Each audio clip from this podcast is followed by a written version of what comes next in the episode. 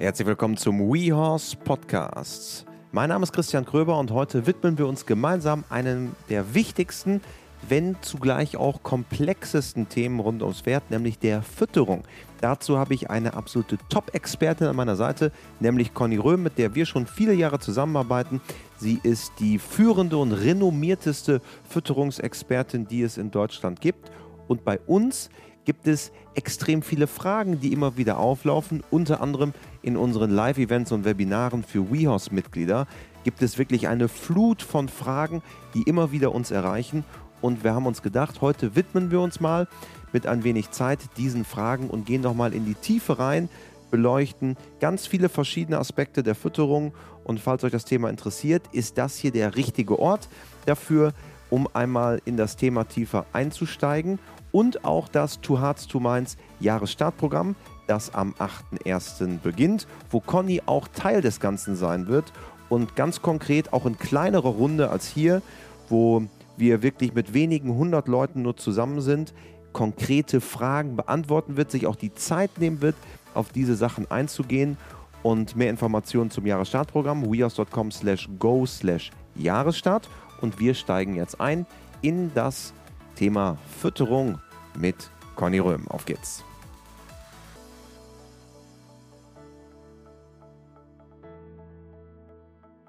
Hallo liebe Conny. Hallo, guten Tag. Schön, dass du da bist. Ähm, wir wollen uns mal wieder unserem Lieblingsthema widmen, nämlich Fütterung. Du warst in den vergangenen Monaten auch mehrfach bei unseren Live-Events auf der Plattform und du hältst einen eisernen Rekord, denn bei dir werden die meisten Fragen abgegeben. Und es sind so viele Fragen, dass ich äh, sagen würde, wir arbeiten die jetzt auch mal weiter ab. Es sind sehr viele interessante Fragen, denen wir uns jetzt gemeinsam widmen. Sehr gerne. Ich bin sehr gespannt. Und die erste Frage ist ähm, ganz schön. Wir nehmen jetzt heute am 14.12. Äh, aus. Es ist draußen, zumindest hier im Norden Deutschlands. Du sitzt ja im, ja, man könnte sagen, Westen in äh, Rheinland-Pfalz. Hier im Norden, rund um Hamburg, ist es heute minus 6 Grad. Und eine Frage kommt von Sandra, wie deine Meinung zum Thema Weidegang bei kalten Temperaturen ist. Es geht ja immer wieder auch um den erhöhten Fruktangehalt, was ähm, verunsichernd sein kann. Wie ist dein, deine Einschätzung zum Thema Weidegang im Spätherbst und Winter? Tja, also hier oben in der Eifel ist es heute am 14.12. auch kalt, minus sechs Grad und es schneit ganz stark. Oh. Ähm, und äh, es ist alles sehr schön weiß und alles besonders schön glatt. Ähm, deswegen können wir uns genau mit der Frage heute auch am besten befassen. Also, wir müssen das vielleicht ein bisschen ähm, weiter ausholen, denn ich bin nicht der größte Freund des Weidewintergangs, äh, des Winterweidegangs, so rum.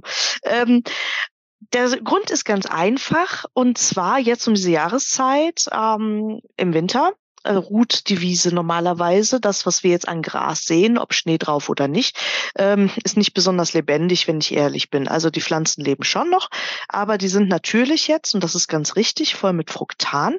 Und Fruktan ist ein Speicherkohlenhydrat. Das heißt, es ist jetzt nichts Giftiges, sondern Fruktan, es gibt auch nicht das Fruktan, es ist eine Gruppe der Fruktane, ist ein Speicherkohlenhydrat. Und das ist sehr komplex, ist also ein sehr großes, komplexes Konstrukt und die Pflanzen nutzen das als Frostschutzmittel.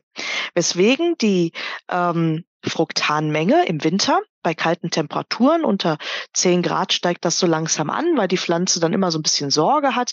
Ja, es könnte ja frieren, ja, also zum Beispiel auch im August schon und im September ähm, hat die immer relativ viel Fruktan parat und dieses Fruktan ist an unterschiedlichen Orten in der Pflanze vorhanden. Ähm, es gibt Pflanzen, die haben mehr in der Wurzel, ähm, andere haben das mehr im Blattwerk und eben um sich zu schützen, ähm, haben wir dann gerade bei Gras eben im Blattwerk größere Fruktanmengen. Mengen. Wie viel Fruktan gerade wo in der Pflanze ist, kann die Pflanze also selbst entscheiden. Die macht das natürlich nicht bewusst, die denkt da jetzt nicht drüber nach, sondern das sind biochemische Prozesse, ähm, weswegen wir eben bei kalten Temperaturen mehr davon haben. Per se ist Fruktan aber nicht giftig ähm, sondern wie gesagt, es ist ein Kohlenhydrat, aber das Pferd kann das gar nicht verdauen.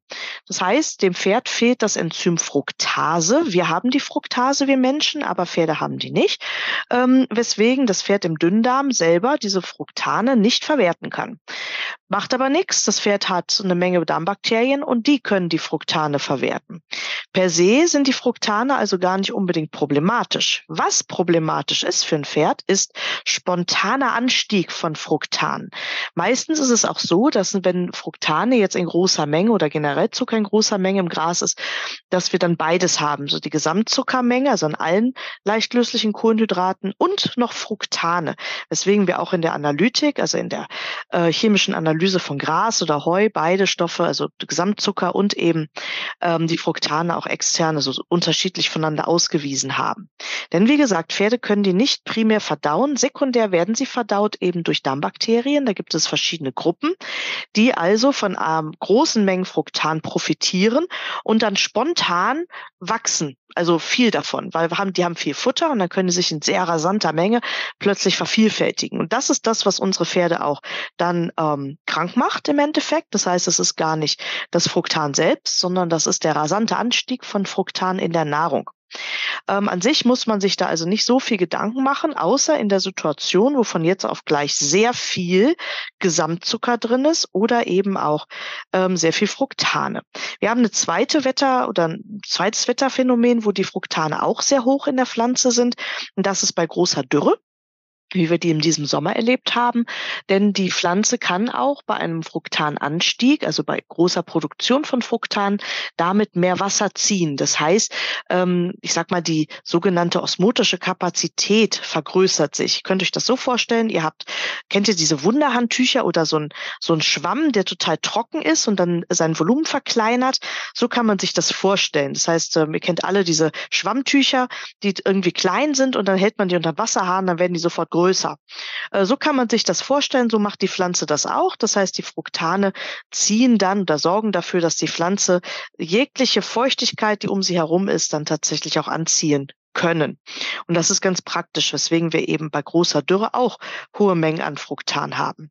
Aber ähm, warum ich eben gesagt habe, ich bin nicht der größte Freund der Winterweide, ist eigentlich noch was anderes. Das sind gar nicht die Fruktane, sondern das ist tatsächlich die Weideruhe.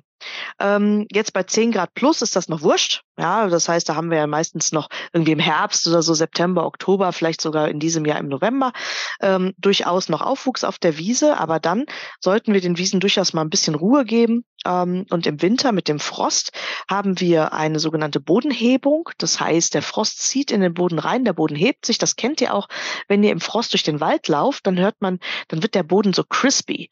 Dann kriegt er so ein, so ein mhm. crispy Geräusch. Ne? Das ist die sogenannte Bodenhebung, die entsteht durch Feuchtigkeit und Frost.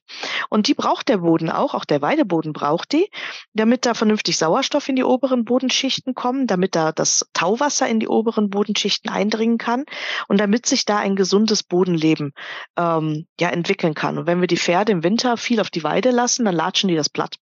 Und dann haben wir diese Bodenhebung nicht und dann haben wir eine ganz starke Winterverdichtung. Das heißt, Wasser kann dann, also Schmelzwasser oder auch Regenwasser kann dann nicht vernünftig in den Boden ein dringen. Ähm, wir haben eine ganz starke Abnahme der, der Artenvielfalt, wenn wir Pferde im Winter auf die Weide lassen. Das heißt, viele Pflanzen finden das nicht so witzig, wenn das Pferd das dann frei frisst, also entweder den Schnee zur Seite macht oder wenn wir keinen Schnee haben. Das heißt, diese ruhenden Pflanzen dann quasi abnagt bis auf die grüne Grasnarbe des Grauens und das tut der Wiese nicht gut. Deswegen würde ich tatsächlich immer schauen, dass wir auf jeden Fall Weidestücke haben, auch wenn wir nicht so viel Weide haben, die wir im Winter wirklich mal ein paar Monate in Ruhe lassen ja, und wo wir gar nichts mitmachen, ähm, sondern dass sich da auch eine vernünftige Bodenflora und Fauna erhalten kann. Das finde ich sehr, sehr schön. Und das ist ja auch, was du sagst, sehr wichtig es ist nicht nur ein Winterthema. Es ist ein Sommerthema genau. und ein Winterthema. Genau. Dann die nächste Frage, die dreht sich um Pferde, die adipös sind. Und wenn man denen trotzdem ein Leckerli geben möchte, was könnte man denen geben? Oder was sollte man denen ähm, geben? Ganz ehrlich, eine Möhre. ist auf jeden Fall. Ich würde ihm einfach eine Möhre geben. Ganz oldschool, total uncool. Ja, das Ding ist nämlich, die Leute haben immer viel zu viel Angst vor Möhren. Dabei bestehen Möhren zu 90 Prozent aus Wasser oder 89 Prozent aus Wasser, wenn man es ganz genau anschaut. Der Rest so ein bisschen äh, Feststoffe, also ein paar Ballaststoffe. Dann haben wir da Vitamine, Spurenelemente drin ähm, und so ein Kram. Und natürlich auch ein bisschen Zucker. Aber ganz ehrlich, das sind zwei Gramm Zucker in ähm, ähm, in 100 Gramm. Ja, das ist also sehr, sehr übersichtlich. Haben wir so eine XXL-Möhre, die hat so 300 Gramm, dann hat die 6 Gramm Zucker. Ne, gemessen daran, dass ein Pferd mit einer normalen Heuration, ja, gar nichts Dolles, ganz normales Heu, so standardmäßig, mhm. da nichts, kein super Turbo-Power-Heu, sondern so ganz schnödes, normales Heu, nimmt so ein Pferd zwischen 800 und äh, 1500 Gramm Zucker auf. Ja, also 800 Gramm wäre jetzt, wenn das so super energiearm wäre. 1500 Gramm ist so ein Durchschnittsheu, also auch nichts Dolles. Ähm, das nimmt so ein 500 Kilo Pferd auf, wenn das äh, Heu frisst. Ne? Also normale Heuration ähm, zwischen 800 und 1500 Gramm Zucker. Da ist so eine Möhre mit 6 Gramm Zucker doch wirklich zu vernachlässigen. Ne, ein bisschen vorsichtig müssen wir natürlich sein, wenn es getrocknete Möhre ist. Das heißt, äh, ein, ein Trocknungsprodukt kennt ihr alle so Möhrenchips, da ist auch nichts gegen einzuwenden. Aber die haben natürlich bei 100 Gramm bedeutend mehr Zucker, weil der Wasser entzogen wurde, ne, als so eine Frischmöhre. Das heißt, wenn ihr ein dickes Pferd habt und ihr möchtet damit arbeiten, ihr möchtet das Pferd loben oder was auch immer, klickern, wie auch immer, dann nehmt ihr ein Stück Möhre. Ne, guckt, dass die Stücke nicht zu klein sind, damit die Pferde die auch kauen müssen. Sonst äh, neigen manche Pferde dazu, ein bisschen dapperig zu sein und die einfach abzuschlucken. Dann haben wir eine Schlundverstopfung. Also Pferde dürfen das durchaus kauen müssen. Ne? Aber wie gesagt, es ist ein zwei Prozent Zucker drin. Das heißt, in einem Kilo Möhre hätten wir 20 Gramm. Wir müssen es nicht übertreiben. Wenn das Pferd eh adipös ist, muss das nicht unbedingt ein Kilo Möhren haben. Aber ähm, trotzdem, wenn ich es loben möchte, auch aus der Hand oder was auch immer, ähm, in welchem Zusammenhang ich dem das Pferd belohnen möchte oder eben auch ihm was Gutes tun möchte, dann ist so eine Möhre oder zwei oder drei von mir aus absolut in Ordnung. Ähm, da würde ich also immer eher dazu tendieren, ähm, bevor ich da noch einen Handstand mache. Es gibt dann immer wieder Leute, die empfehlen Gurke und Zucchini und so. Und ich kann euch sagen, Pferde mögen sowas nur bedingt. Habe ich auch noch nie gesehen, dass ein Pferd eine Gurke, nee. ich habe das auch schon mal gehört und ich habe immer, hab ja. gedacht, also also ich glaube, die, die freuen sich, also die wenigsten Pferde freuen sich da auch wirklich drüber, Christian. Das ist wirklich dieses, schmeckt nicht besonders gut, das hauptsächlich Wasser und bäh. Ich kann das verstehen, wenn die das nicht essen möchten. Ne? Deswegen Oldschool-Möhre. Übrigens, manche greifen dann auch zur ähm, zur roten Beete. Ne, da vielleicht ein kleiner Hinweis noch, die mhm. rote Beete hat bedeutend mehr Zucker als die Möhre. Nur so nebenbei. Ja, ähm, ist jetzt auch nicht so mega viel, aber äh, die Möhre versaut euch nicht eure Taschen. Wenn ihr die rote Beete klein schneidet, habt ihr alles voll rotem, rotem Saft. Den kriegt man nie wieder rausgewaschen. Es bleibt für Ewigkeiten in den Klamotten. Ähm, und äh, deswegen lieber die Möhre. Gut. Die gute alte Möhre. Ist doch wunderbar. Dann kommen ja. wir äh, zu einem Themenkomplex rund um ältere Pferde. Mhm. Und ähm, die erste Frage kommt von Jennifer. Welches Futter ist für einen schlanken Oldie geeignet, gerade um gut durch den Winter zu kommen? Tja, das ist so ein bisschen Glaskugel lesen jetzt. Ne?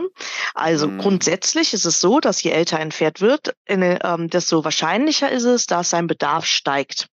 Ähm, nicht jedes alte Pferd hat einen angehobenen Bedarf. Ne? Muss auch ganz klar gesagt sein. Das ist ein bisschen rassetypisch, typtypisch und auch eine Frage der Alterungsgeschwindigkeit.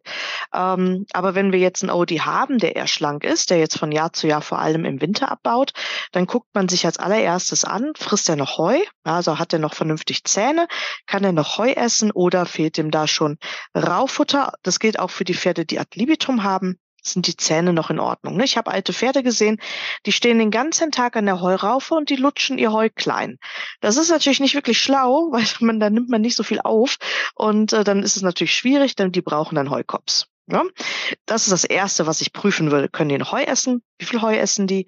Und reicht dieses Heu aus oder müssen wir langsam anfangen, mit Heukops aufzustocken. Da kann man dann auch direkt mal einen Blick auf sein Heu werfen. Was ist denn da drin? Wie viel Energie ist da drin? Wie viel Eiweiß ist da drin? Und was fehlt dann noch so? Ähm, und was kann ich noch dazugeben? Also das wäre so der erste Weg, den ich gehen würde. Ne? Die Frage nach dem Heu und eben die Frage stellen, Heukops. Ähm, so, und dann, wenn ich eine Idee habe, was in meinem Heu drin ist, dann kann ich natürlich noch ein bisschen weiter schauen und kann sagen, okay, mein Pferd hat anscheinend einen Mehrbedarf entwickelt. Ne, der Mehrbedarf bei alten Pferden kann im Energiebereich auf bis zu 100 Prozent ansteigen. Ne, der steigt also nicht um 100 Prozent, sondern bis zu 100 Prozent. Das ist der große, ähm, das ist das große Fragezeichen, was wir immer haben, denn das Pferd verrät uns das nicht. Das ist so etwas, woran man sich so Stück für Stück rantasten muss.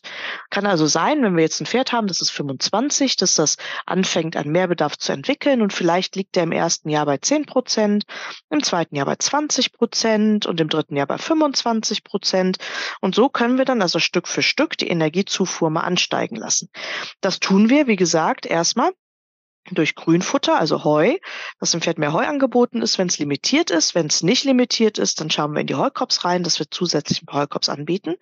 Und dann kann es eben sein, dass auch ein Pferd im Alter einfach Kraftfutter benötigt. Ja, das ist ganz einfach. Und da kann man sich Stück für Stück mal rantasten. Und da schauen wir auch wieder auf die Frage der Zähne. Was kann das Pferd noch kauen? Macht das Sinn, ähm, dass wir dem Pferd vielleicht ganz schnöden Hafer geben? Ja, weil das, wenn das Pferd noch Zähne hat, dann kann es vielleicht einfach Hafer essen. Ganz normal. Das wäre auch immer ganz, ganz normal, normal oder auch ungequetscht. Ne? Wenn die Zähne in Ordnung sind, kann es auch ungequetschten Hafer fressen. Ansonsten würde ich ihn frisch quetschen Ne? Ja, und dann kann man überlegen, reicht das? Ne? Oder gehen wir in ein sogenanntes äh, Mischfutter, also in ein sogenanntes Müsli-Futtermittel, was dann meistens eben aus Hafer, Gerste, Mais oder ähm, Gerste, Mais, Dinkel oder ähnlichem besteht, was ja auch erstmal Energie bringt. Ne? Und da bekommen, gucken wir wieder an, wie hoch ist der Mehrbedarf ungefähr. Und da tastet man sich langsam ran mit ganz kleinen Mengen, dass man dann sagt, okay, wir gucken mal in so eine Seniorenmischung rein. Diese Seniorenmischungen sind in der Regel mit Öl angereichert oder Ölsaaten ähm, dann sind da andere Protein- und Energieträger noch drin. Da kann Reiskleie mit drin sein oder Bierhefe oder ähnliches. Also wirklich so, so ein Komplexfutter. Ähm, das finde ich im Alter auch nicht schlimm, denn einen Faktor haben wir im Alter auch noch. Und ähm, das ist, ich sag mal, eine gewisse Tüdeligkeit. Alte Pferde werden tüdelig. Die pff, werden auch mäkelig im Futter. Das heißt, dann sind die plötzlich 25 und gucken euch an und sagen, ich habe mein Leben lang hier das und das gegessen, das esse ich jetzt nicht mehr. Das sehe ich gar nicht ein. Und dann werden die speziell. Das liegt daran, dass auch Geschmacksknospen altern. Die schmecken anders. Das heißt, ähnlich wie alte Menschen, ähm, die das auch haben, haben Pferde ein äh, verändertes äh, Geschmackserlebnis. Und dann kann es euch passieren, dass euer uraltes Pferd, und ich habe hier auch so eins im Stall stehen, die wird mäkelig jetzt. Und ähm, Dinge, die sie also ihr Leben lang gut gefressen hat, die spuckt die jetzt weg und sagt, das esse ich nicht. Du willst mhm. mich wohl vergiften. Ne? Und dann muss ich ehrlich sagen, dürfen wir bei den alten Pferden auch einfach ähm, viele Glaubenssätze mal über Bord schmeißen und sagen, wichtig ist, dass das Pferd am Fressen bleibt. Und wenn es halt das wirklich glitzernde Erdbeermüsli essen möchte, ja Mai, dann ist das halt so. Dann ist das so, so ne? Dann ist das so, weil ähm, die ethische Frage müssen wir dann einfach auch aufmachen, also na, die ethische Frage stellen, was ist ethisch vertretbar, dass das Pferd jetzt Bio, Öko und Blümchen frisst, ja, ähm, ohne Geschmacksverstärker und ohne Melasse und ohne dies und ohne jenes. Und das Pferd steht davor und verhungert uns fast. Ne? Und da bin ich ehrlich, da ist beim alten Pferd fast alles erlaubt, solange das Pferd am Fressen bleibt. Ne? Wenn wir also ein sehr schlankes Pferd haben, schaue ich in die Mischfuttermittel rein und frage wirklich ganz, also ganz praktisch, darfst, äh, möchtest du das essen? Und wenn die Antwort lautet ja, finde ich lecker, dann freue ich mich. Na, und von der Steigerung her, wie, wie, wie hoch die Menge ist, da tastet ihr euch Stück für Stück dran. Ne, fangt jetzt nicht mit der größtmöglichen Dosis an, sondern füttert mal 200 Gramm, mal 300. Dann macht, das macht immer ein paar Tage. Und dann guckt ihr so auf den Punkt, wo das Pferd langsam beginnt, besser auszusehen. Und da bleibt ihr auf dem Level. Das heißt, dann steigert ihr es nicht weiter, sondern da bleibt ihr auf dem Level. Ne, achtet so ein bisschen drauf. Das gilt aber für alle Pferde, dass es nicht zu viel Getreidestärke wird. Zwei Gramm pro Kilo Kilogramm Körpermasse.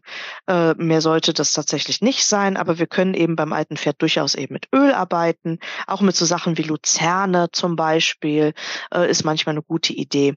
Aber eben durchaus auch nicht zurückschrecken vor einem Mischfuttermittel. Die sind extra dafür gemacht, weil ihr seid in guter Gesellschaft ja, dass die Pferde mäkelig werden, dass die dünner werden. Und dafür sind diese Seniorfutter in der Regel auch konzipiert, dass das Pferd mehr Energie braucht. Und die meisten sind eben ganz gut aromatisiert. Das machen die Hersteller nicht, um uns zu ärgern, sondern das machen die genau aus dem Grund, weil wir alle die gleichen Probleme mit den alten Pferden haben, dass die ein bisschen mehr brauchen und dass die speziell werden. Ne? Und ähm, auch Demenz zum Beispiel gibt es bei Pferden, dass sie da auch durchaus mal dran erinnert werden müssen, dass sie das doch jetzt bitte essen mögen, was da vor ihnen steht. Mhm. Du hast jetzt in Teilen ähm, auch schon die nächste Frage fast schon mitbeantwortet, ohne dass du es wusstest, nämlich ha! wie sichere ich die Mineralstoffversorgung bei einem älteren Pferd? Gibt es da jetzt noch was anzufügen mhm. aus deiner Sicht? Mm, ja, natürlich. Äh, wenn ich das jetzt wirklich absichern möchte und ich sehr genau hingucken will, dann nehme ich eine Heuanalytik äh, und gucke mir auch die Mengen- und Spurenelemente da drin an und äh, schauen natürlich auf die Gesamtration. Was fütter ich meinem Pferd gerade? Gerade wenn wir mit Mischfuttern arbeiten, sind die häufig mineralisiert, ne, dass es nicht zu viel des Guten wird. Würde ich jetzt nur Heu und Hafer füttern, dann müsste da sehr wahrscheinlich in Deutschland ein Mineralfutter dabei. Ähm, ähm, aber das, was genau, schaue ich eben an, äh, wenn ich oder kann ich genau bestimmen, wenn ich eine Heuanalytik habe und natürlich eine Idee, wie viel von dem Heu das Pferd tatsächlich noch frisst. Ne? Ähm, das gleiche können wir dann mit Heukops machen, falls ich mit Heukops arbeite. Die meisten Hersteller geben eine Vollanalyse längst mit raus. Das ist also gar kein Problem, dass man eine Idee hat, wie viel ist da ungefähr drin. Ja, und dann kann man ähm, daraus im Zweifelsfall ableiten, habe ich ein Defizit irgendwo oder nicht. Die gute Nachricht ist beim alten Pferd jetzt die Bedarfswerte an Mengen- und Spurenelementen ähm, steigt nicht besonders. Äh, am Vitamin ein bisschen mehr. Das liegt daran, dass das Pferd auch, also dass der Körper des Pferdes altert und dass so Sachen wie ähm, Eigenvitaminproduktion immer noch sehr gut funktioniert, aber wir davon ausgehen müssen, dass es nicht so gut funktioniert, wie das noch damals war, als das Pferd erst fünf war. Ne? Also wenn wir jetzt ein sehr, sehr altes Pferd da stehen haben, dann ist gerade die Eigenvitamingenese der wasserlöslichen ähm, äh, Vitamine, zum Beispiel das Vitamin C und die B-Gruppe, ähm, die können dann schon mal ein bisschen Mitleidenschaft ge, äh, ja, gezogen sein. Den Pferden geht's immer noch gut. Ja, die stehen da ja auch, die sehen ganz gut aus. Trotzdem schadet das auch nichts, wenn ich gerade die B-Gruppe noch extra beisetze. Ja. Das macht im Zweifelsfall ein glänzendes Fell. Was ja auch schön sein kann. Auf jeden Fall, gerade beim alten Pferd, denn auch das Fell wird älter. Ja. Genau. Und äh, ja. Komm, kommen wir jetzt mal in die Tipps und Tricks-Ecke. Mhm. Ähm, da ist eine Frage von Angela. Müssen Pferde regelmäßig entgiftet werden, zum Beispiel mit Zeolit oder bestimmten Kräutern? Oder macht der Körper das eigentlich komplett alleine? Ah, was soll ich sagen? Der Körper macht das komplett alleine. Tatsächlich. Wir müssen da gar nichts entgiften. Ich bin, ähm, es ist, äh, ich muss immer so ein bisschen drüber schmunzeln, weil da wird halt auch sehr viel Geld mit verdient mit diesen Entgiftungskuren und so weiter. Grundsätzlich ist es so, der Körper hat super Entgiftungsorgane. Äh, fangen wir vorne an. Äh, das Hauptentgiftungsorgan ist die Lunge. Ja, das heißt, das Pferd atmet ein und atmet aus und alles, was da aus dem, äh, oder viel, was aus dem Kohlenhydratstoffwechsel einfach übrig bleibt, wird schlicht ausgeatmet. Das tun wir auch. Das tue ich auch in jeder Sekunde. Ne? Ein- und ausatmen ist eine super Entgiftung. Dann hat das Pferd natürlich die Leber. Die Leber ist ein Filterorgan. Ähm, die Leber ist äh, super gut im Filtern von, ich sag mal, Stoffwechselendprodukten, aber eben auch von äh, Schadstoffen. Ähm, die Galle und die Leber arbeiten da äh, Hand in Hand. Ne? Über die Galle wird sehr viel ausgeschieden auch, über die Leber auch. Dann haben wir noch die Nieren, die eben auch dafür da sind, Dinge auszuscheiden. Wir haben die Haut, die Sachen ausscheiden kann und so weiter. Das heißt, der Körper ist super darauf ausgelegt zu entgiften. Tückisch wird's natürlich, wenn wir richtige Vergiftungen haben. Ähm, zum Beispiel mit Jakobskreuzkraut, mit der Herbstzeitlose, mit, ähm, ja, mit einer äh, Problematik, wenn wir, äh, wenn das Pferd ähm, Bergahornsamen frisst und so ein Kram. Ne? Da haben wir dann ähm, oder wirklich Schwermetalle aufnimmt, wie eine Bleivergiftung zum Beispiel, kommt hier in der Eifel schon mal vor bei den Bleibergbaugebieten. Mhm. Und das sind natürlich dann Sachen, ähm, da können wir auch nicht wirklich entgiften.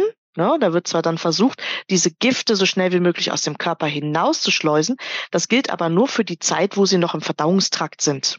Ja, und ähm, oder auch, auch wenn das Pferd jetzt komisch Medikamente gefressen hat, die es hätte nicht besser fressen sollen, weil es ist ausgebrochen und hat sich am warum auch immer Medikamentenschrank bedient. Gott sei Dank kommt das bei Pferden nicht so häufig vor wie bei Hunden. Aber ähm, tatsächlich müssen wir da auch eigentlich wenig tun. Ja, Im Akutfall steht das Pferd in der Pferdeklinik und wird da entsprechend ausgeschwemmt. Ja, das wird mit sehr viel Paraffinöl gemacht und noch mehr Flüssigkeit intravenös.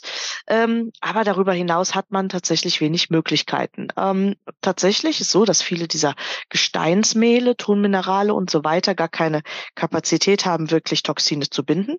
Die binden sich nämlich an alles, was sie gerade finden können. Und dummerweise können die dabei auch Stoffe abgeben. Ja, da spricht nämlich kein oder wenig Leute drüber, dass diese Gesteinsmehle ganz häufig zerfallen ähm, biochemisch und äh, dann eben zum Beispiel Sachen wie Aluminium im Körper freisetzen könnten. Das ist ganz schön tückisch, ja, wenn man glaubt, man würde etwas entgiften, aber tatsächlich bindet sich solche Gesteinsmehle eben erstmal an Speichel und dann an Magensekret. dann sind die in der Regel voll gesättigt. Das geht super schnell. Könnt ihr mal ausprobieren, wenn ihr solche Gesteinsmehle nehmt und einfach mal ein bisschen Wasser drauf kippt. Dann seht ihr, wie reaktiv die binden können. Und wenn dann natürlich zufällig gerade ein Toxin mit dabei war, dann kann man das einschließen. Allerdings hat das Pferd höchst selten im Speichel oder auch im Magensekret Toxine. Also das kommt eigentlich nicht vor. Äh, bis es also im Darm ankommt, wo es also vermeintlich Toxine binden könnte, ist das längst gesättigt. Da wird also gar nichts weggebunden. Deswegen kann ich mir das sparen. Natürlich gibt es auch ähm, zwei Stoffe, die im Rahmen der, ich sag mal, Ver äh, Entgiftung immer wieder auftauchen. Das ist einmal die Mariendistel ja, und die Artischocke. Ähm, die Mariendistel bringt uns ähm, einen ich sage einen Wirkstoffkomplex, das ist das Silimarin oder Silibinin ähm, und die Artischocke das Zynarin. Und wenn wir uns jetzt Silibinin oder Silimarin mal genauer anschauen, dann sind das ähm, eine der wenigen Phytotherapeutika, die wissenschaftlich untersucht sind. Die entgiften aber dummerweise auch nicht. Also Bad News, auch die haben keinerlei Entgiftungspotenzial.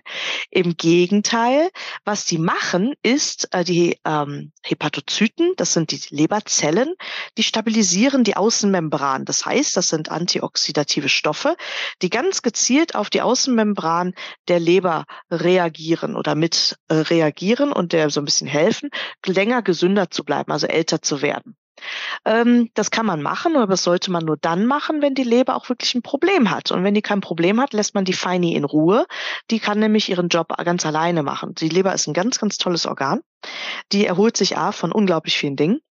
Die filtert hunderte Liter Blut jeden Tag. Ja, das, das ist ihr Job. Die ist relativ groß beim Pferd. Die wiegt so fünf Kilo. Ein ganz großer dunkelroter Lappen. Und die ist immer nur dann wirklich äh, angestrengt, wenn von außen sehr viel Toxine reinkommen, wie zum Beispiel durch Giftpflanzen oder das Pferd absonderlich fett ist. Das heißt, Adipositas ist eine der Dinge, die der Leber richtig zusetzt, weil die Leberzellen dann ihren Job nicht richtig machen können. Und so eine Leber kann also sich vergrößern um mehrere Prozent. Die kann auch gut in Fett eingepackt sein. Das sollte sie nicht sein. Und so eine Fettleber beim Pferd, die ist tatsächlich kreischegelb und die wird instabil. Das heißt, mhm. die kann auch reißen. Ne, da machen sich viele Leute mit dicken Pferden nicht so Gedanken, dass sie, sie, sich nicht wundern müssen, wenn die Pferde schlechte Leberwerte haben. Das liegt dann an der Fettleber. Die gute Nachricht ist sehr wahrscheinlich bildet die sich zurück, wenn das Fett abnimmt. Ja. Ähm, das heißt, äh, wenn wir äh, ein Pferd ähm, entgiften wollen, dann lassen wir es erstmal schön in Ruhe, gucken, dass wir natürlich keine Toxine füttern, aber wir müssen keine Entgiftungskuren machen. Das gleiche gilt auch für den Fellwechsel. Der Fellwechsel wird hier und da immer mal so als Krankheit stilisiert, aber der Fellwechsel ist was ganz Natürliches. Es ist eine Mehrbedarfssituation, aber keine Situation, wo ein Pferd entgiftet werden muss. Und wenn die Leber reagiert auf den Fellwechsel, heißt das, die Ration vorher nicht gut war. Das ist so der einfachste äh, die einfachste Erklärung dafür. Aber wir müssen Pferde nicht entgiften. Sicher sinnvoller ist es, dass wir sie nicht vergiften, dass ihr also schaut, dass euer Rauffutter eine gute Qualität hat, dass da keine Pilze drauf sind, dass wir ein vernünftiges Wasser haben, ähm, dass die Weiden nicht irgendwie Schwemmland belastet sind mit irgendwie Altöl oder so ein Kram. Das kann schon mal passieren nach großen Überschwemmungen. Und eben dass wir ähm, auch nur auf Weiden lassen. Wie gesagt, ich habe es eben schon er, äh, erwähnt, wie jetzt hier bei uns in der Eifel. Wir haben hier und da mal so Bleianbaugebiete. Ähm, da gibt es Wiesen, die an sich nicht beweidet werden sollten, aber das sind ja einzelne. Ja, aber was ja auch gar nicht so einfach ist herauszufinden, oder? Also äh, ah, gerade so in der Eifel. Doch, hier weiß man das. Weiß also das? da muss ich ehrlich sagen, ähm, das sind dann so, so Situationen, wo diese Wiesen auch tatsächlich gar nicht als Weideland ausgewiesen sind, traditionell, ähm, wo dann plötzlich doch Vieh drauf weidet, äh, weil es irgendeiner ver verpennt hat, aber man, man kennt seine Region ja durchaus. Ne?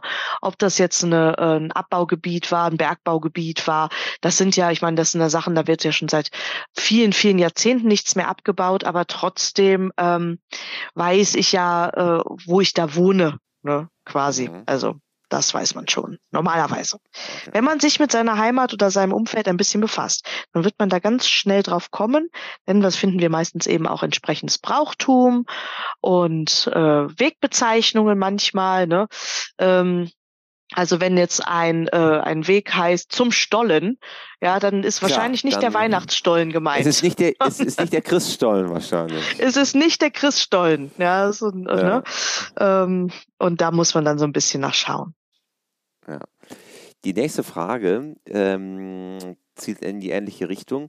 Kann ich mit Algen, in Klammern Chlorella und Spirulina, das Futter aufwerten und die Leber und Nieren entlasten? Oder haben sie eigentlich in der Pferdefütterung gar nichts zu suchen? Oh, das sind zwei tolle, ähm, tolle Futtermittel tatsächlich. Kann ich die Ration damit aufwerten? Auf jeden Fall. Ich würde es aber immer nur dann einsetzen, weil es ein teures Zeug, ähm, wenn ich auch tatsächlich Defizite in der Ration habe Ne? Das geht mit beiden. Das sind äh, super Nährstofflieferanten. Die haben eine Menge Vitamine, die haben auch eine Menge Eiweiß. Ähm, also, wenn die aus Aquakultur kommen und nicht schwermetallbelastet sind, das ist nämlich so eine kleine Besonderheit bei all diesen Algen, wenn die aus nativer Quelle kommen, dann kann das schon mal sein, dass sie ein bisschen Schwermetalle mitbringen. Das äh, sieht man aber auf dem Paket, beziehungsweise kann der Hersteller dann auch schlicht einfach mal drauf ansprechen. Ähm, wo die denn herkommen. Ne? Also Aquakultur ist in der Regel untersucht, dass das Wasser auch rein ist. Ähm, so, kann ich damit Leber und Niere entlasten? Ah, da tut sich da, es ist schon wieder schwierig, ne? ähm, weil das würde ja, äh, würde ihnen eine Filteraktivität zusagen. Ähm, kann ich natürlich ein Pferd damit, was schlecht ernährt ist, unterstützen? Das auf jeden Fall. Kann ich damit etwas entlasten? Eher nein. Ne? Das ist also eine falsche, äh, falsche Herangehensweise. Aber ist es ein, ähm, ein hochwertiger Futterzusatz? Das auf jeden Fall. Ne? Aber wie gesagt, wir brauchen sowas nicht, dass ihr jetzt glaubt, ähm, wir müssen sowas unbedingt füttern. Ich würde sowas immer nur dann einsetzen, wenn es eben auch tatsächlich ähm, irgendwo ein Defizit gibt, ja, oder das Pferd krank ist, nicht gut aussieht, dann kann man mit solchen Sachen durchaus viel Gutes tun die nächste Frage dreht sich auch wieder um das Thema Futterzusätze. Mhm. Wie viel Magnesium darf man am Tag verfüttern? Mein Pferd wird auf AL-Niveau geritten. Also, ähm, der Bedarf von Magnesium ist ein bisschen leistungsabhängig. Ne? Wenn ein Pferd jetzt so A- und L-Niveau geritten wird, dann ist das tatsächlich noch nicht so eine große Leistung, auch wenn das sicherlich sehr anspruchsvoll ist schon. Aber für das Pferd nicht so die Riesenleistung. Die Untergrenze, die das die Ration haben sollte, liegt bei einem 500 Kilo Tier bei ungefähr 6 Gramm am Tag. Ne? Das sollte das Pferd durch seine Futtermittel haben. Der Hauptlieferant für Magnesium ist natürlich das Heu und man kann dementsprechend auch mal sein Mineralfutter anschauen anschauen. Und es gibt natürlich wie bei allem immer so eine Obergrenze. Ne? Bei Magnesiumüberversorgung ist es die ähm, äh, sehen wir dann Kotwasser vor allem und Durchfälle. Ne? Und wenn man es richtig übertreibt, dann würde es auch irgendwann nierentoxisch sein. Das heißt, es gäbe starke Ablagerung, aber so bis 50 Gramm am Tag, ähm, da würden wir dann schon Probleme erwarten. Ne? Das heißt, die absolute Obergrenze liegt sehr, sehr weit oben, eben mit 50 Gramm. Ähm, und deswegen, wenn ein Pferd ähm, über die 6 Gramm kommt, ne, so mit 10 Gramm, 15 Gramm oder auch 20 Gramm, ist das schon sehr, sehr gut versorgt. Und darüber hinaus würde ich dann nicht mehr gehen. Ne, das heißt, das Fett braucht es nicht, kann es auch nicht verstoffwechseln direkt, ne, aber richtig gefährlich wird es eben so ab 50 Gramm und da sollten wir doch ein Stückchen von wegbleiben, denn wir müssen ganz klar definieren. Es gibt ja immer eine Untergrenze und eine Obergrenze und wenn wir von der Obergrenze sprechen, dann ist die halt auch schon wirklich toxisch. Ne, und das ist dann wirklich problematisch für die Niere ähm, und deswegen bleiben wir von diesen 50 Gramm so weit es geht weg. Ich würde also dazu raten, auf jeden Fall die Untergrenze mal anzusetzen und dann ganz langsam zu steigern und zu schauen, ob es einen Effekt gibt. Ne? Wenn wir jetzt 20 Gramm erreicht haben und wir haben keinerlei Effekt, dann heißt es, dass das Pferd auch keine Probleme hat. Ne? Von Magnesium wird immer sehr viel erwartet, was es gar nicht kann. Also wenn ein Pferd einen Magnesiummangel hat, dann ist in der Regel die Muskulatur fest. Muskulatur kann aber auch aus 50 anderen Gründen fest sein. Ne? Und wenn wir also etwas mehr füttern als diese 6 Gramm, 10 Gramm oder eben, wenn wir in die 20 Gramm gehen und das Pferd ist immer noch fest, dann ist die Wahrscheinlichkeit nicht, also was ist die Wahrscheinlichkeit hoch, dass es nicht ein Magnesiummangel ist. Ne? Das heißt, ich würde raten, mal ähm, die Hälfte, also mal zu verdoppeln. Ne? Das heißt zu sagen, sechs Gramm brauchen wir mindestens, gehen wir erstmal auf zwölf Gramm ähm, und dann vielleicht auf 20 Gramm. Aber wenn es dann halt auch nicht besser wird, wenn wir also ein Problem haben und es wird nicht besser, dann liegt es nicht am Magnesium. Dann macht es keinen Sinn, das höher und höher und höher zu setzen. Wie gesagt, ab 50 Gramm haben wir garantiert Vergiftungserscheinungen, die wir dann sehen. Ähm, wenn nicht am ersten Tag, dann am zweiten. Und gerade die Niere ist ein sehr empfindliches Organ. Da müssen wir immer gut drauf aufpassen. Ja, dass es nicht zu wild wird mit Überdosen von irgendwelchen Dingen, Magnesium oder auch Eiweiß, weil die Niere sich dann irgendwann nicht mehr erholen kann. Ne, und deswegen ganz vorsichtig, aber ich denke so sechs Gramm unten und 20 Gramm in der Leistung, da sind wir schon sehr gut aufgestellt und viel mehr wird das Pferd da auch wirklich nicht benötigen, auch in höheren Klassen nicht. Die nächste Frage, Conny, die finde ich sehr interessant. Gibt es einen Tipp zur Fütterung beim Pferd, das Kissing Spines hat? Kissing Spines hat, ist, wenn sich die Dornfortsätze der Wirbelsäule berühren. Kann man das mhm. futtermäßig begleiten? Wäre mir neu. Nein. Vielleicht lerne ich jetzt was. Tatsächlich nicht. Also grundsätzlich müssen wir bei Kissing Spines in meinem Auge behalten, dass das Pferd potenziell schmerzhaft sein kann. Ne? Das kommt jetzt darauf an, wie schwer sind die, wie ist der Therapiezustand und so weiter. Natürlich wird ein Pferd mit Kissing Spines, was schmerzhaft ist, also im Rücken Schmerzen hat, auch in der Muskulatur fest werden, weil sich das festhält, verhält. Wir haben bei einem schmerzhaften Pferd immer die Cortisolspiegel erhöht. Das heißt, dass äh, generell ist das eine Mehrbedarfssituation. Aber was wir natürlich vermeiden müssen bei Kissing Spines ist Übergewicht. Ne? Das ist ganz wichtig. Das Pferde mit Kissing Spines dürfen nicht fett sein, weil der Bauch sonst an dem Rücken zieht und zwar in die falsche Richtung. Ähm, das ist ganz gefährlich, aber wir können sie natürlich nicht wegfüttern. Ich würde aber auf eine sehr gute Ration achten, dass das Pferd alles hat, was es braucht, vor allem ausreichend Eiweiß, aber nicht übermäßig, ne, weil auch Rückenschmerzen ähm, also auch die Nieren würden Rückenschmerzen erzeugen, wenn es denen nicht mehr gut geht. Ne? Deswegen ähm, eine vernünftig, sehr gut ausgewogene Ration, darauf achten, dass das Pferd eben ausreichend Magnesium hat, ausreichend Vitamin E und so weiter, dass also alles da ist, was die Muskulatur geschmeidig halten könnte. Aber ganz wichtig, auch nicht im Übermaß. Ne? Viel hilft da nicht viel, sondern einfach nur eine ganz normale, ich sag mal langweilige Standardration bauen, ausreichend, wie gesagt, für ausreichend Nährstoffe sorgen und eben schauen, dass es weiter therapiert wird. Das ist ganz wichtig und dass so wenig Schmerzen wie möglich persistent bleiben. Das ist ja immer so ein bisschen schwierig bei, bei Kissing Spines, ähm, dass es Pferde gibt, die also sehr dauerhaft sehr große Schmerzen haben. Da muss man dann auch wirklich überlegen, ob das, das Leben für das Pferd lebenswert ist. Ne, ob das geritten wird oder nicht, steht ja auf einem ganz anderen Blatt, aber auch Pferde äh, können da so schwer Kissing Spines entwickeln, dass sie auch schon vom puren Rumstehen Schmerzen haben. Ja, muss man sich gut überlegen, ob man das kann und möchte. Ähm, und dann wiederum, wenn das Pferd sehr gut dasteht, wenn es auch in einem guten Therapiezustand ist, äh, dass man den eben auch erhält. Aber wegfüttern kann man sie nicht. Man kann nur dafür sorgen, dass das Pferd alle Nährstoffe hat, die es tatsächlich braucht. Das ist aber kein Hexenwerk.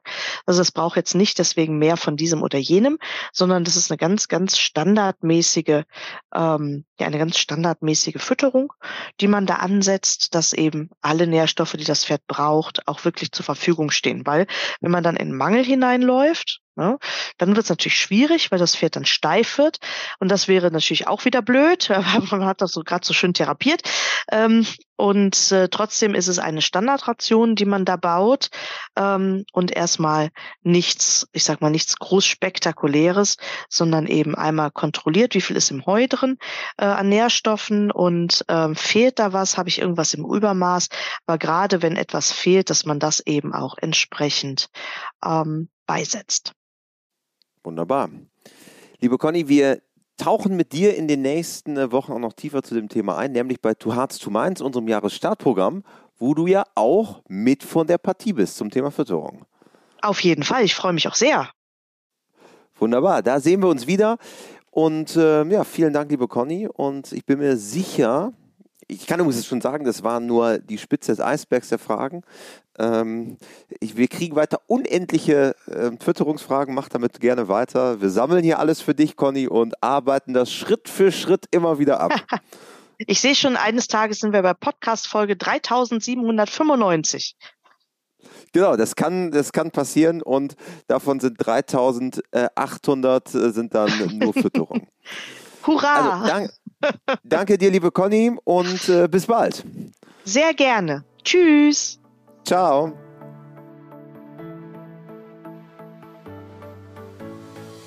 Und falls ihr in der Zukunft noch mehr Fragen loswerden möchtet, wir haben alle zwei Wochen, außer jetzt in der kurzen Weihnachtspause, immer bei uns auf WeHorse zu verschiedenen Themen Fragestunden und Webinare, wo ihr mit unseren Experten, mit den sogenannten WeHorse-Trainern, in den Austausch treten könnt. Das Ganze, wenn man WeHorse-Mitglied ist. Schaut gerne mal vorbei auf WeHorse.com.